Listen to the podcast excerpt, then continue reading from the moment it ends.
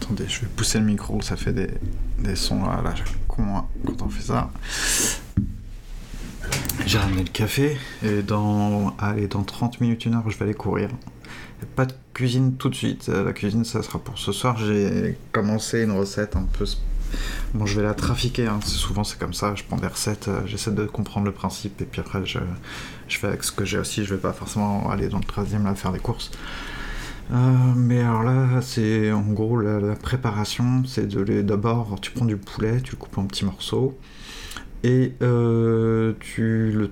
alors, tu le mets dans un bol tu ajoutes, alors ça pourrait être du vin blanc normal, mais là comme c'est du vin, on dit du vin jaune en français, mais c'est un vin, je sais plus de quelle région c'est, c'est un vin chinois, donc d'une province, d'une ville même, et il y a deux sortes de ce vin-là, il y, a le vin qu'on boit, que je n'ai jamais goûté, puisque j'avoue ne pas être un grand fan euh, des vins... Ouais, des alcools d'Asie en général, même si euh, le Japon fait un peu euh, figure euh, d'exception. Après, je suis capable de boire des trucs chinois, mais c'est plus pour le fun que, parce que je trouve ça vraiment bon. c'est plus pour le fun, le partage, le moment de convivialité. Bon, donc il y a le vin qu'on boit, il y a le vin pour la cuisine, et en fait, il est épicé. Et bon, euh, vaut mieux pas. J'ai pas essayé, hein, peut-être euh, ça se goûte comme ça, mais je pense pas que ça, ça doit être assez infect. Euh, tu en mets euh, une bonne cuillère à soupe, quoi. Et donc ça s'achète hein, quand même facilement dans les temps frères, les épiceries asiatiques, enfin chinoises.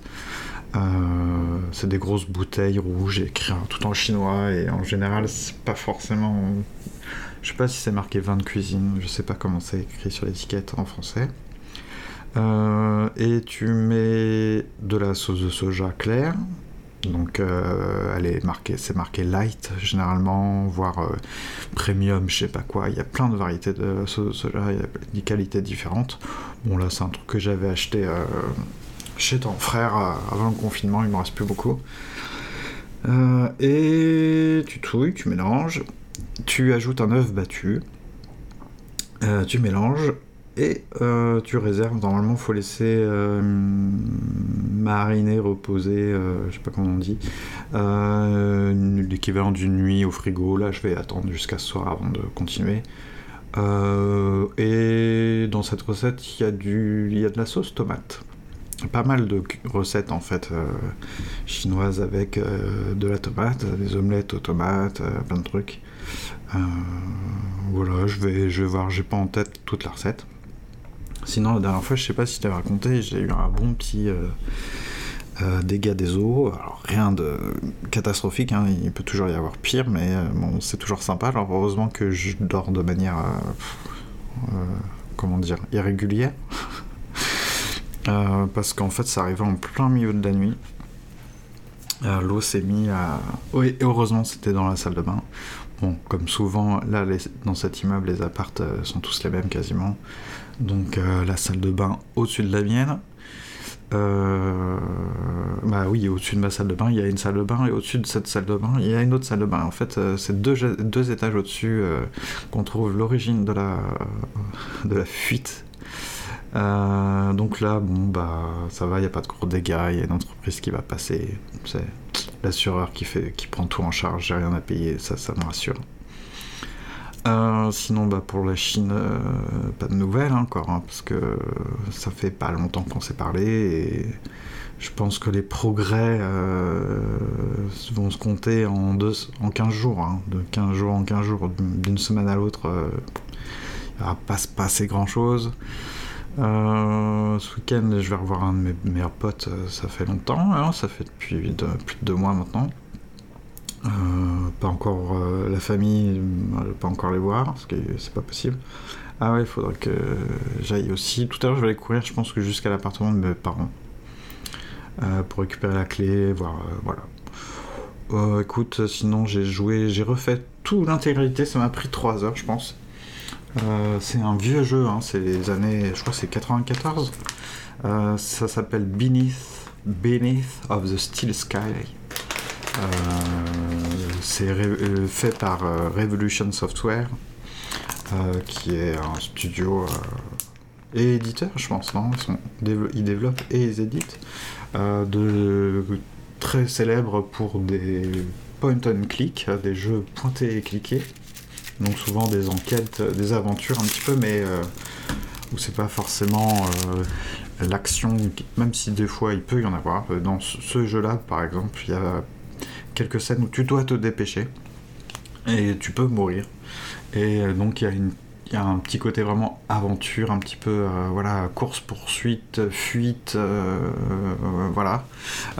ce qui, qui, change avec certains certains point and click où souvent tu es un peu dans une pièce, tout est figé et puis tu as le temps de faire quelque chose. Là, faut un peu se dépêcher.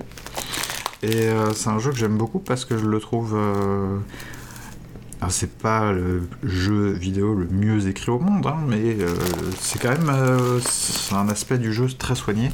Il y a une dimension politique gigantesque, ça date de 94, et bon, tu vas me dire, voilà, hein, les classiques de la science-fiction sont plus vieux que les années 90, mais je pense que c'est un des premiers jeux quand même où, voilà, il est question d'intelligence artificielle, de de comment on vit, d'égalité sociale, euh, dans une société qui évolue, où il n'y a plus de, plus de, respect de la planète, euh, voilà, il n'y a pas d'écologie, où, les gens euh, sont connectés.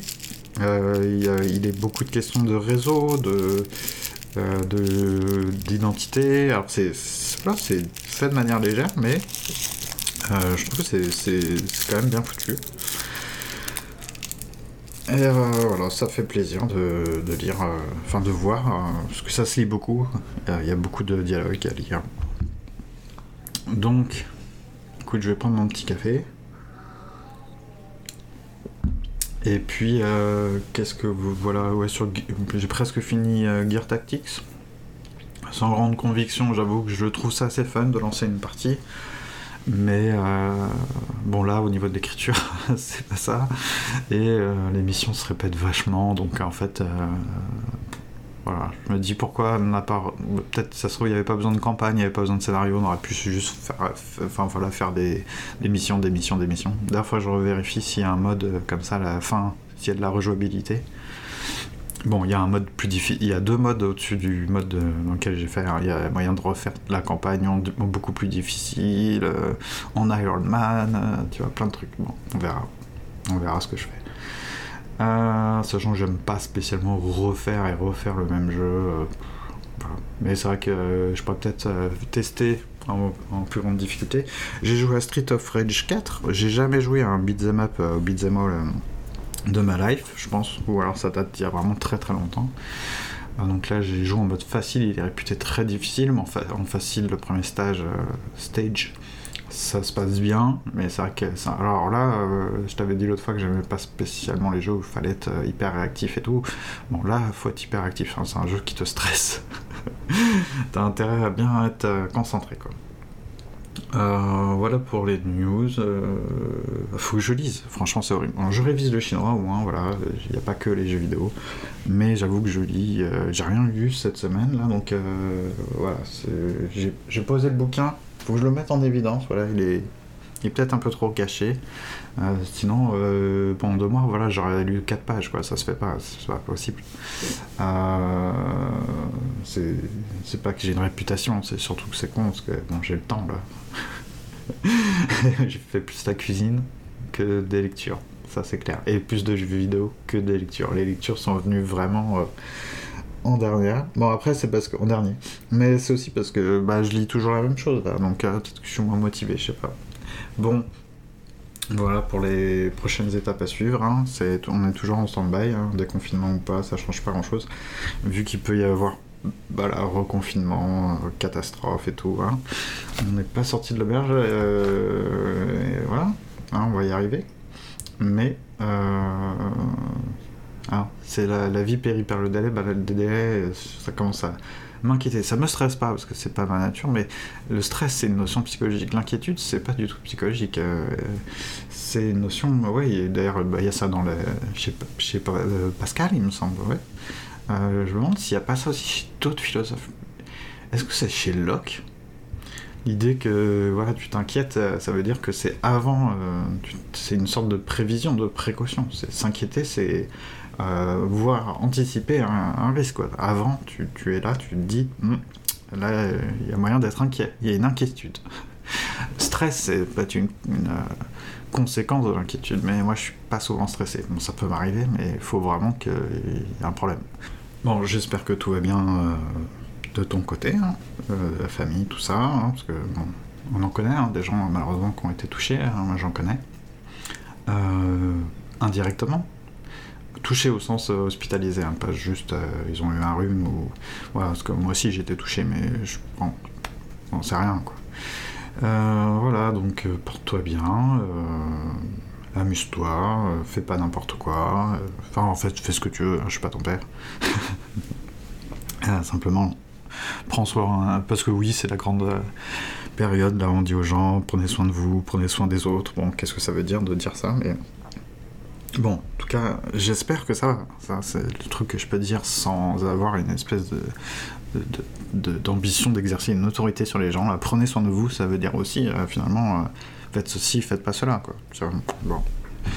bon. après, ça peut être juste une phrase euh, en l'air, comme ça, hein, pour être gentil. Mais c'est vrai. je sais pas ce que vous en pensez. Allez, à bientôt.